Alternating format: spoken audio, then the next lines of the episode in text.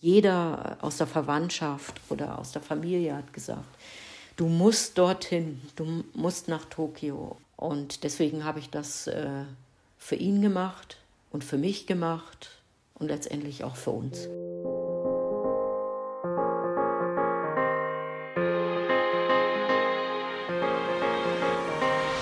Willkommen zurück zum Team Deutschland Paralympics Podcast. Jeden Monat gibt es hier eine neue Folge und vor allem eine spannende Geschichte eines Athleten oder einer Athletin aus dem Team Deutschland Paralympics.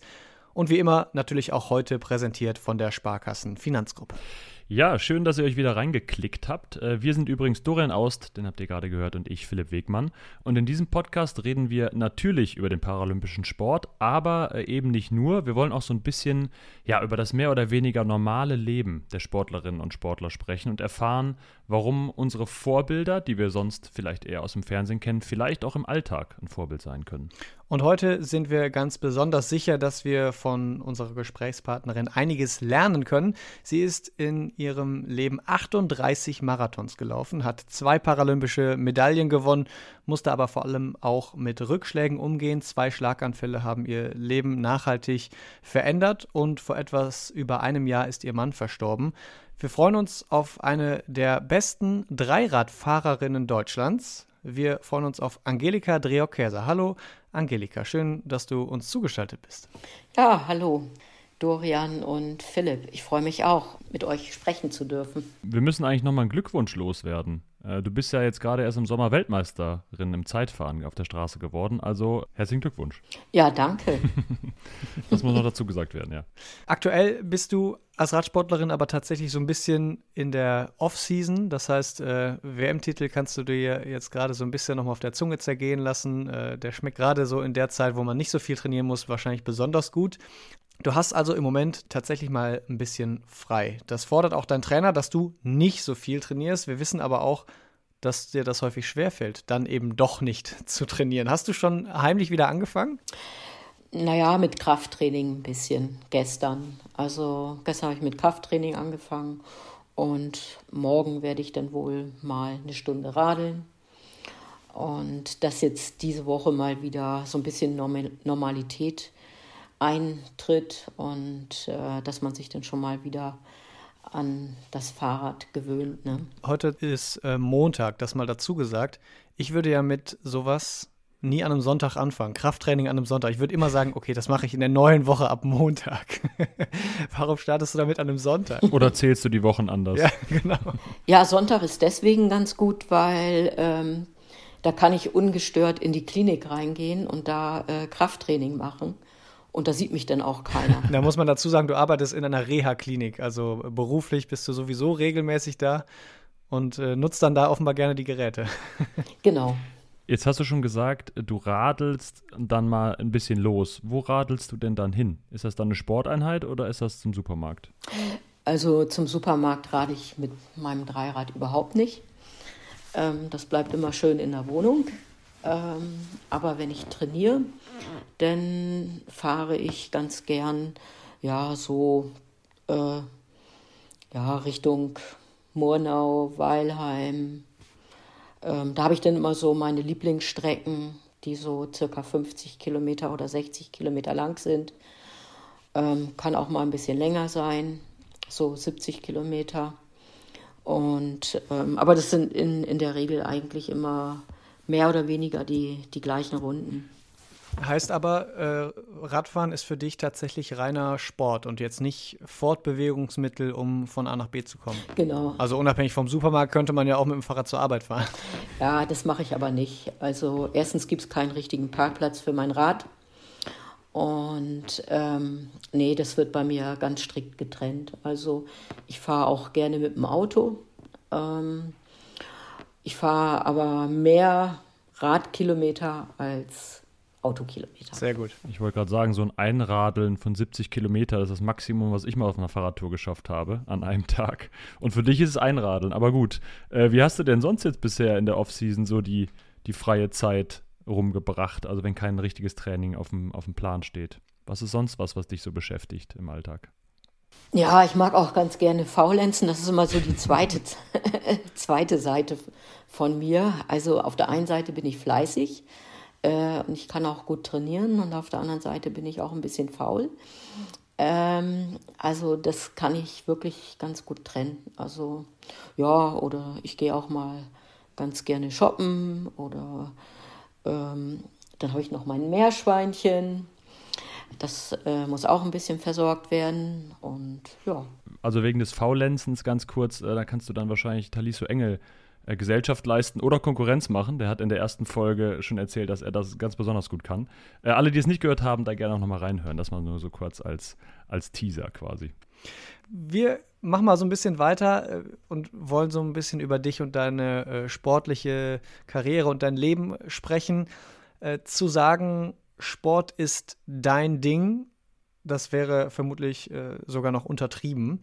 Du bist äh, seit einem Schlaganfall nach einem Sportwettkampf beeinträchtigt und hast äh, Gleichgewichts- und Koordinationsschwierigkeiten. Seitdem bist du im Parasport aktiv. Äh, da wollen wir gleich noch drüber sprechen. Wir wollen nämlich ganz kurz unseren Sponsor, ohne den es diesen Podcast äh, hier überhaupt gar nicht gäbe, einmal nennen.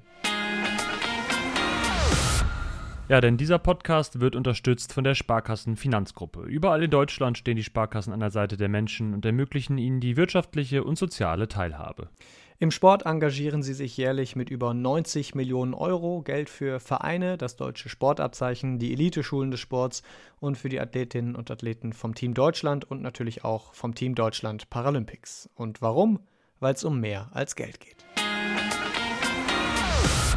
Ja, Angelika, äh, deine Vita, das haben wir halt beim Durchlesen, beim Vorbereiten festgestellt, würde eigentlich, da reicht eine Folge wahrscheinlich nicht aus, sondern könnte man eine ganze Podcast-Staffel irgendwie mitfüllen. Deswegen versuchen wir mal so ein bisschen die wichtigsten Etappen des Lebens mal so durchzugehen und äh, mal so anzureißen und gehen dann nochmal auf ein, zwei Punkte genauer ein.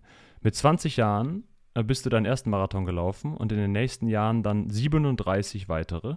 Äh, was schon mal eigentlich Wahnsinn ist. Hast dann an Duathlon-Wettkämpfen teilgenommen, also Wettbewerbe mit Laufen und Radfahren. Und bei einem dieser Wettbewerbe dann 2009 äh, ging es dir überhaupt nicht gut und du hast nach dem Wettkampf dann einen Schlaganfall erlitten. Und seitdem, wir haben es eben schon mal angesprochen, hast du dann äh, diese Gleichgewichts- und Koordinationsprobleme und hast damit zu kämpfen. Und fünf Jahre später hattest du dann äh, zusätzlich noch einen zweiten Schlaganfall. Das würde für ein Leben eigentlich schon reichen. Stattdessen bleibst du dem Leistungssport treu, äh, startest äh, im Parasport auf dem Dreirad so richtig durch und qualifizierst dich äh, über eine Wildcard für die Paralympics 2021 in Tokio. Also natürlich das absolut größte sportliche Highlight. Und kurz davor verstirbt dann dein Mann völlig unerwartet. Du bist dann trotzdem nach der Beerdigung, kurz nach der Beerdigung nach Tokio geflogen und hast dort auch für deinen Mann, natürlich auch für dich selbst, zwei Medaillen gewonnen. Also was für eine emotionale Achterbahnfahrt. Wie würdest du es einschätzen, also jetzt so Rückblick, nachdem du das jetzt mal so hörst im Schnelldurchlauf von uns? Ja, das liest sich fast wie so ein, wie so ein Drama, ne?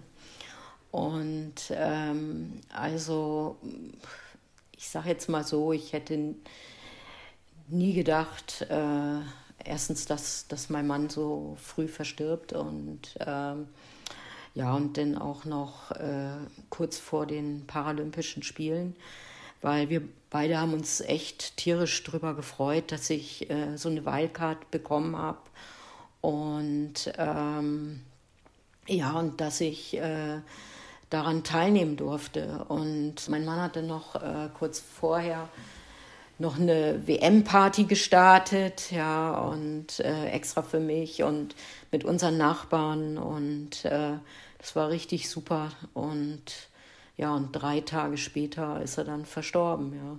Ja, also, also auch für dich ist das jetzt nicht, du guckst da schon drauf zurück und denkst, das ist ja wirklich unnormal, was ich da jetzt so durchgemacht habe. Das ist jetzt nicht so, dass du denkst, naja, so war halt jetzt mein Leben, bei anderen ist es anders. Oder wie guckst du so da drauf? Ja, also ich meine, äh, ich würde jetzt nie sagen, man muss damit rechnen oder so, ne? aber das ist schon, schon manchmal so. Ich meine, ich selber habe ja auch beruflich damit zu tun und äh, betreue äh, Patienten, die eben Herz-Kreislauf-Erkrankungen haben und ähm, bloß die haben es eben überlebt und, und dann gibt es eben Menschen, die überleben es eben nicht. Und aber wie gesagt, also ich hätte das ehrlich gesagt nicht, nicht von meinem Mann gedacht, dass der so schnell verstirbt äh, an einem tödlichen Herzinfarkt oder Kammerflimmern und ähm, ja, und dass ich ihn nachher nicht mehr sehen werde. Ne? Du hattest uns äh, schon am Telefon, äh, bevor wir hier jetzt in der Schalte sind, haben wir natürlich einmal telefoniert. Da hast du uns schon erzählt, dass du den Tod äh, von Maximilian viel besser verkraftet hast, als viele Außenstehende das erwartet haben. Vielleicht auch besser, als du es selbst erwartet hättest. Warst du da so ein bisschen selbst von dir überrascht? Tja, also man denkt da immer vorher gar nicht so drüber nach. Ähm, aber ich denke mal, wenn es äh, passiert, dann ist es dann auch nochmal anders. Vor allen Dingen, weil ähm, wo ich nach Hause gekommen bin und mein Mann nicht zu Hause war, weil er morgens ja äh, zum Laufen gegangen ist und ich ihn auch ver verabschiedet habe, habe ich nicht damit gerechnet, äh, dass er nicht mehr wiederkommen wird. Und ich habe ja immer noch das Gute geglaubt und ähm, dass er sich vielleicht äh, nur den Knöchel verstaucht hat oder irgendwie den Fuß äh, gebrochen hat. Das wäre noch das geringste Übel gewesen, wo ich die Polizei angerufen habe und wo ich Nachforschungen angestellt habe. Ich habe überall angerufen und er war nirgendwo zu finden. Und bis ich dann irgendwann mal den Notarzt im Krankenhaus gefragt habe und da hat mir das dann bestätigt, dass sie dann einen Läufer gefunden haben, der anderthalb Kilometer von der Haustür weg war und der dann eben nicht mehr gelebt hat. Ne? Du hast es jetzt eben so gesagt, man rechnet damit ja gar nicht. Ja, genau, das ist es ja. Man rechnet ja überhaupt nicht damit. Äh, vor allen Dingen, wenn jemand gesund ist und also auf dem Weg zum Sport ist und jetzt nicht vielleicht zu einer Operation, wo man weiß, das könnte, das könnte schief gehen oder so. Das sind ja auch nochmal andere, also ne, eine andere Herangehensweise daran, wenn das dann so komplett aus, aus allen Wolken fällt. Du hast dich aber dann das ist jetzt gut ein Jahr her und eben vor Tokio hast du dich doch entschieden, hinzufahren oder hinzufliegen nach Tokio. Wieso in dem Moment? Ja, das war sein größter Wunsch. Also das war von meinem Mann der größte Wunsch äh, bei den Paralympischen Spielen für mich, also dass ich da dabei bin. Und ähm, ja, und er hat noch am Morgen gesagt, ihr werdet auf jeden Fall eine Medaille holen. Wer welche holt, das weiß ich nicht, aber ich denke, dass ihr auf jeden Fall Gold und Silber holt. Und äh, wer welche holt, ob Jana Gold oder du Silber oder umgekehrt, das weiß ich nicht. Und das hat er noch äh, vorher gesagt, bevor er losgelaufen ist. Und so haben wir uns eigentlich auch verabschiedet. Und, und das hat mich dann auch äh, bestärkt. Äh, ja, und jeder aus der Verwandtschaft oder aus der Familie hat gesagt, du musst dorthin, du musst nach Tokio. Und äh, also wenn du das nicht machst, äh, das äh, wird, wird er dir nie verzeihen. Ja. Und deswegen habe ich das äh, für ihn gemacht und für mich gemacht und letztendlich auch für uns. Wie hat sich das dann vor Ort angefühlt? Hat sich das dann auch, wie es jetzt so im Nachhinein klingt, zu jedem Zeitpunkt richtig angefühlt? Wie war das vielleicht auch im Rennen? Denkt man da an genau solche Worte nochmal zurück, wie du gerade gesagt hast, was er dir äh, an dem Morgen noch sagte, von wegen, ihr werdet eine Medaille holen? Äh, so richtig dran denken tut man da nicht, weil man funktioniert dann nur noch, weil ähm, ich habe dann auch trainiert und war so äh, beschäftigt und auch abgelenkt, auch ähm, also auch von meinen anderen, ja ich sage jetzt mal Teamkolleginnen und und auch ähm, mit denen ich dann zusammen trainiere. Also ich war so beschäftigt und und auch auf ehrlich gesagt auf die Paralympischen Spiele und das alles fokussiert. Da blieb mir eigentlich auch gar keine Zeit äh, dafür, irgendwie zu trauern oder so. Es gab nur einen einzigen Moment, da wo ich sehr, sehr, sehr traurig war. Also, ja, da hatte die Denise Schindler schon ihre erste Medaille gewonnen und sie konnte dann natürlich ihren Mann anrufen und ihm davon erzählen. Ähm, ich hätte natürlich auch ganz gerne meinen Maximilian angerufen und auch ganz gerne von ihm erzählt und das konnte ich eben nun nicht mehr. Und dann hat die Denise auch gesagt, Angelika, er wird äh, dir von oben zuschauen und äh, wird dir eine Medaille wünschen und er kriegt das auf jeden Fall mit. Ne? Und er sollte ja recht behalten. Bronze im Zeitfahren und Silber im Straßenrennen waren es dann am Ende in Tokio. Wie war das denn dann, also genau so auf dem, auf dem Treppchen? Ich meine, da übermannen dann einen ja wahrscheinlich die Emotionen, wenn man sich genau dann an diese Abschiedsworte erinnert und weiß, ja, so ist es jetzt, so ist es wirklich gekommen. Ja, also äh, während der Siegerehrung denkt man da jetzt nun nicht so dran, darüber nach. Ähm, da haben, hat man auch ehrlich gesagt gar keine Zeit gehabt, ähm, weil dort alles ziemlich schnell gehen musste und ähm, mit der Siegerehrung und äh, dieses ganze Drumherum, das war alles neu und ja, also irgendwie äh, kam man gar nicht so darüber zum, zum Nachdenken. Das kam erst hinterher, ne, wo man dann eigentlich schon wieder im Hotel war oder im Bett und wo man so drüber nachgedacht hat. Ne.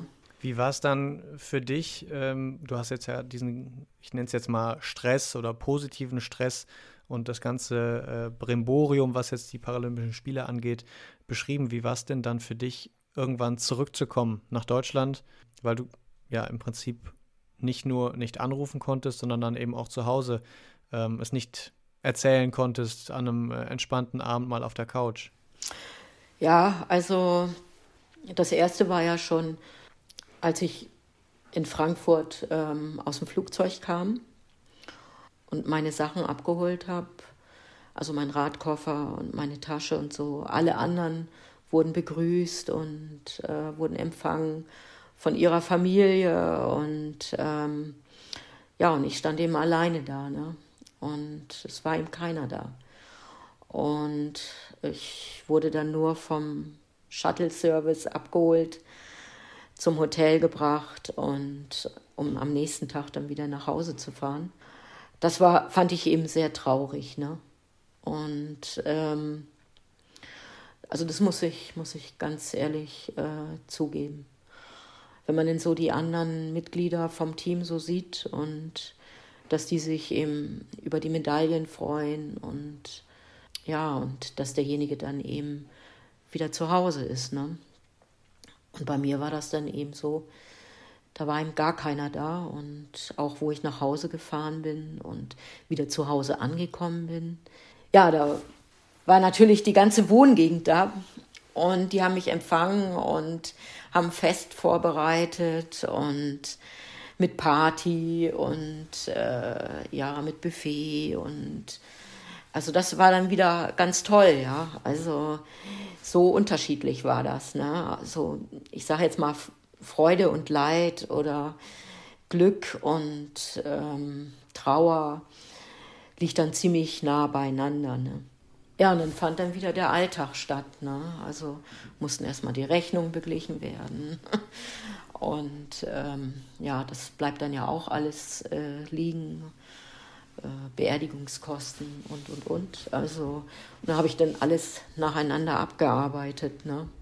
Und wo das dann alles rum war, da konnte ich dann endlich mal äh, zur Ruhe kommen und ja, und äh, bin dann auch gleich wieder zur Arbeit gegangen und habe dann auch äh, dort noch einen Empfang gehabt in der Arbeit. Und die haben sich alle so gefreut und und die haben eben auch alle gesagt, ja, also auch mein Mann, der hätte sich das so gewünscht. Und das war das Richtige, wie ich das gemacht habe und und wie gesagt, meine Teamkollegen haben mich wirklich unterstützt und ähm, ja, und ich habe das auch ganz gut äh, verkraftet, ja. Also das ist natürlich auch nicht selbstverständlich, ne?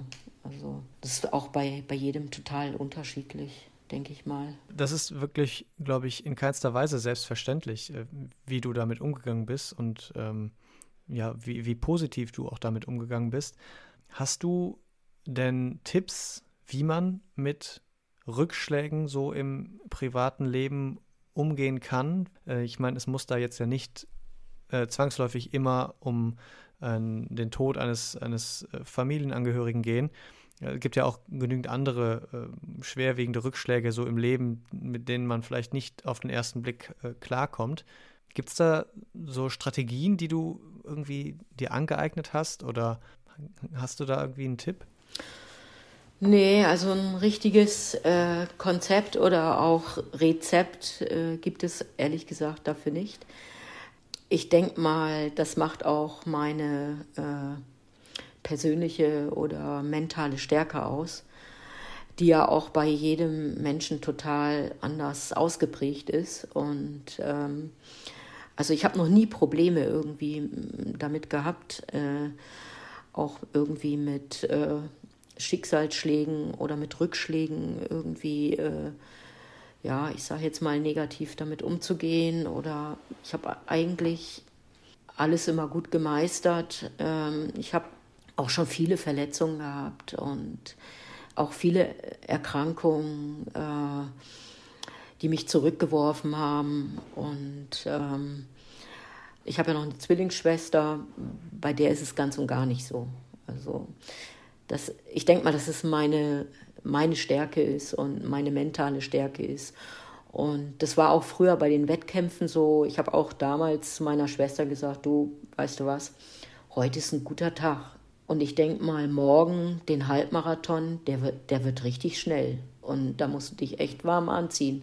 Und da werde ich vorne dabei sein. Und das war es auch. Also da bin ich dann in Hannover beim Halbmarathon mit Ansage, also Zweite geworden nach einer Russin. Und äh, meine Schwester, die kam dann als Zehnte ins Ziel und hat gesagt, ihr wart ja schon alle so schnell weg. Ihr wart ja so schnell unterwegs. Ich habe ja gesagt, es wird schnell. das heißt also, du kannst dich auf dein Gefühl dann da auch oft verlassen oder hast einfach einen sehr starken mentalen Willen. Welche Rolle spielt denn da auch der Sport ähm, bei dieser Verarbeitung von Rückschlägen? Also ich kenne es jetzt zum Beispiel bei mir, wenn ich, äh, wenn irgendwie man emotional aufgewühlt ist oder so, das ist jetzt ja kein Rückschlag, aber da kann man beim Sport immer ganz gut abbauen äh, und zur Ruhe kommen oder das rauslassen. Ist das bei dir auch was gewesen, was dir geholfen hat? Ich habe Sport schon immer gerne gemocht. Äh, also vor allen Dingen Ausdauersport. Und äh, also da muss ich sagen, ähm, also einmal aus Leidenschaft und äh, das hat einen auch äh, stärker gemacht. Ne? Also so wie mental auch als auch körperlich oder ähm, ja, und man konnte dann auch mit, mit Rückschlägen wahrscheinlich dann besser umgehen ähm, wenn man gerade so zäh und ausdauernd ist. Ne? Ja, gerade im Radsport und äh, wenn du vorher Marathons gelaufen bist, da muss man wirklich äh, zäh sein. Ähm, wir sollen dir übrigens äh, noch ein paar liebe Grüße ausrichten von jemandem, äh, den du sehr gut kennst, äh, der dich äh, sehr schätzt. und er hat uns auch ein paar Dinge über dich erzählt und da war unter anderem dabei, dass du eine sehr gute Mechanikerin am Rad bist das ist ja äh, nicht ganz unwichtig. Man äh, werkelt ja auch selbst immer so ein bisschen an seinem Rad oder in deinem Fall am Dreirad. Ähm, er hat auch gesagt, dass du bei ihm deine ersten Erfahrungen äh, mit dem Dreirad gesammelt hast. Jetzt äh, klingelt es vielleicht schon bei dir. Ähm, und Folgendes war auch noch dabei. Was mich natürlich mit Angelika sehr verbindet, sind äh, wir beiden wirklich bekennende gläubige Menschen. Sie ist in einer ganz großartigen Gemeinde am Starnberger See. Und ich durfte auch dabei sein. Sie hat Ulrike und mich damals eingeladen zu ihrer Aufnahme in die Christengemeinde für alle, die ihn jetzt vielleicht nicht direkt äh, an der Stimme erkannt haben, dass. Ja, Hans-Peter. genau, das war Hans-Peter Durst, ebenfalls äh, Weltklasse-Dreiradathlet, äh, hat mittlerweile äh, seine Karriere beendet. Ähm, die Ulrike, die er da äh, ansprach, das äh, ist seine Frau. Und genau, ihr teilt eben nicht nur die Leidenschaft fürs Radfahren, sondern eben auch seid ihr eben beide sehr religiös. Welche Rolle spielt der Glaube in deinem Leben? Ja, also der Glaube spielt eine sehr starke äh, Rolle. Und ähm, also ich sage jetzt mal, mal so, ich, ich segne auch mein Material, bevor ich äh, aufs Rad steige und losfahre. Und zwar jede Schraube, dann den Rahmen, den Lenker, Sattel, Sattelstütze und es ist noch nie was passiert. Ja. das ist alles nur immer so ein kleines Stoßgebet, aber das bekräftigt mich und, und da muss ich sagen, ähm, das festigt einen auch und ähm, dass einem da nichts passiert und äh, dass da noch jemand ist, der auf einen aufpasst und so weiter. Ja, mein Mann, der stand ja auch sehr fest im Glauben. Naja, nun werden viele sagen, nun ist er ja dann doch gestorben, aber mein Mann ist tatsächlich, das hört sich jetzt zwar blöd an, aber ist tatsächlich ja, für Jesus gestorben, sage ich jetzt mal so. Der hat so stark dran geglaubt und hat wirklich viel in der Gemeinde gearbeitet, viel auch in der Bibel gelesen. Ja, ich ja nun nicht, aber trotzdem bin ich gläubig und man muss ja nicht unbedingt in der Bibel lesen, um gläubig zu sein. Man muss eben nur so handeln. Und äh, war, war dieser Glaube tatsächlich auch etwas, was dir Halt gegeben hat, um mit so Rückschlägen umzugehen? Also das ist ja das, was man gerne mal sagt, dass so ein Glaube eben ja einem Halt gibt und einen vielleicht dann nicht ganz so sehr aus dem Leben wirft. Oder würdest du das wiederum dann voll auf deine mentale Stärke äh, münzen? Ja, also da muss ich sagen 60, 40 Prozent so. Ne? Also äh, 60 Prozent mentale Stärke und 40 Prozent eben der Glaube. Naja, nun werden viele sagen, naja, wozu ist er denn jetzt gestorben? Ja, äh, er ist, das kann man jetzt nicht sagen, wofür das gut war. Das, das wird man nie wissen. Aber er hat eben an Gott geglaubt und äh, das hat ihm Kraft gegeben. Und äh, das praktiziere ich ähm, wohl nicht in der Form, wie mein Mann das gemacht hat, weiter, aber eben in einer abgespeckten Form, sage ich jetzt mal so. Ne? Da ist ja auch jeder Mensch ein bisschen anders. Ich glaube eben auch an Gott und warum soll man sich auch nicht dazu bekennen? Das äh, steht jeder Person frei, aber das, ich glaube, das heißt so Fragen wie, warum immer ich oder warum schon wieder ich, die wirst du dir wahrscheinlich ja gar nicht erst dann stellen, oder? Genau, die Frage stelle ich mir gar nicht. Also ich würde auch niemals die Frage stellen, äh, warum hat mich das getroffen, warum nicht meiner Schwester? Warum soll ich sowas meiner Schwester antun? Wir sind Zwillinge, wir sind eineiige Zwillinge. Ja, und sie hat eben gar nichts. Ich habe alles abbekommen. Aber ich würde niemals sagen, äh, also warum? Das ist eben so. Ich will jetzt aber auch nicht sagen, dass es mir jetzt dadurch schlecht geht. Ähm, ich habe eben jetzt das Beste daraus gemacht. Mhm. Ich wollte gerade sagen, also du hast zwei paralympische Medaillen gewonnen.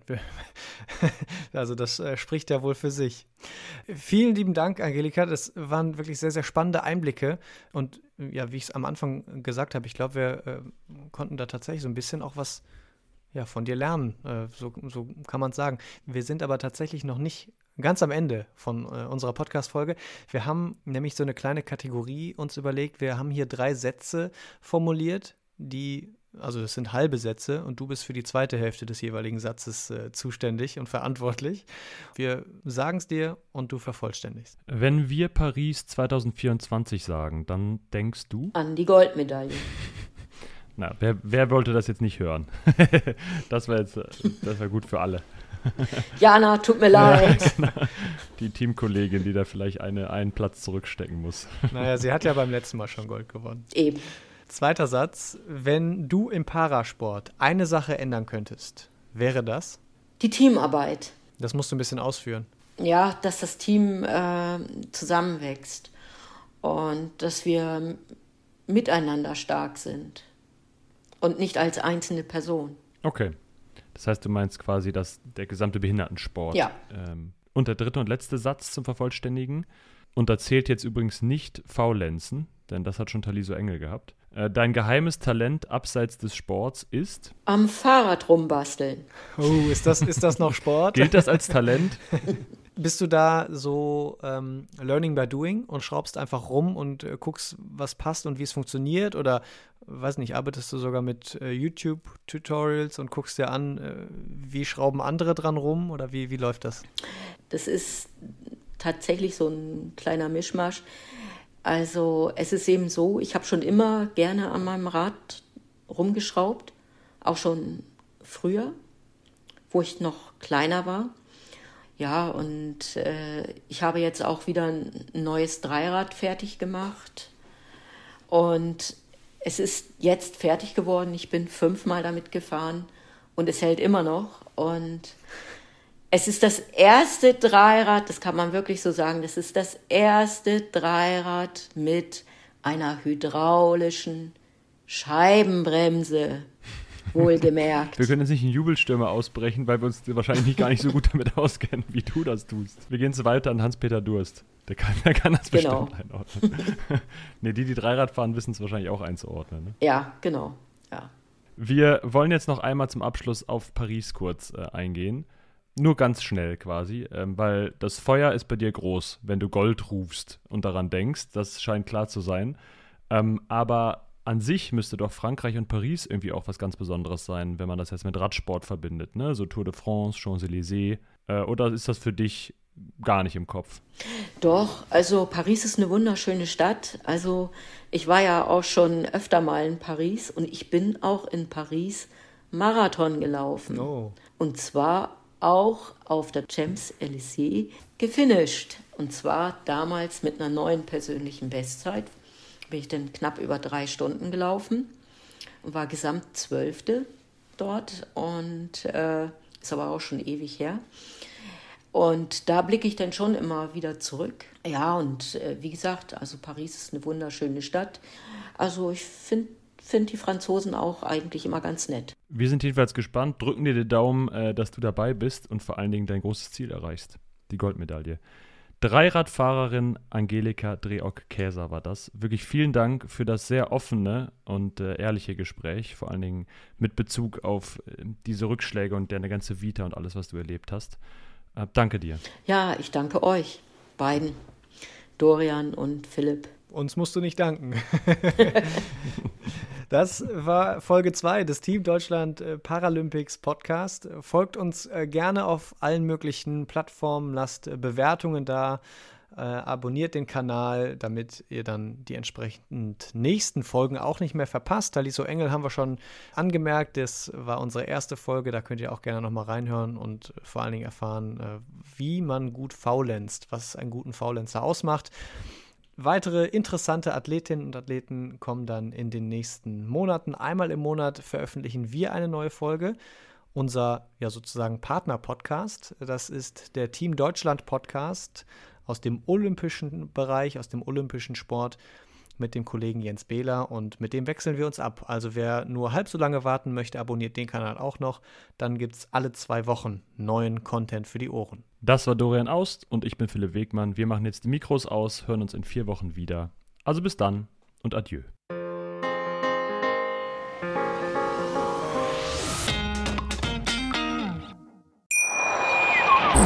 Schatz, ich bin neu verliebt. Was? Drüben. Das ist er. Aber das ist ein Auto. Ja, eben. Mit ihm habe ich alles richtig gemacht. Wunschauto einfach kaufen, verkaufen oder leasen. Bei Autoscout24. Alles richtig gemacht. Wie baut man eine harmonische Beziehung zu seinem Hund auf? Puh, gar nicht so leicht. Und deshalb frage ich nach, wie es anderen Hundeeltern gelingt, beziehungsweise wie die daran arbeiten. Bei Iswas Dog reden wir dann drüber. Alle 14 Tage neu mit mir, Malte Asmus und unserer Expertin für eine harmonische Mensch-Hund-Beziehung, Melanie Lippisch. Ist was, Dog? Mit Malte Asmus. Überall, wo es Podcasts gibt.